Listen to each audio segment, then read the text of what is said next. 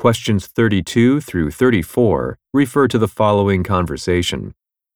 Hello, this is Kayla Perkins calling. I have a two o'clock appointment today for hairstyling and a colouring treatment with Moonlee Jung.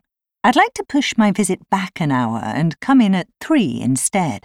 I'm taking part in a video conference, and it's going to last longer than expected. Let's see. Moon Lee is already booked for three, but she has an opening at four o'clock. Would that work for you? Sure, that would be fine. I'll stop by at four.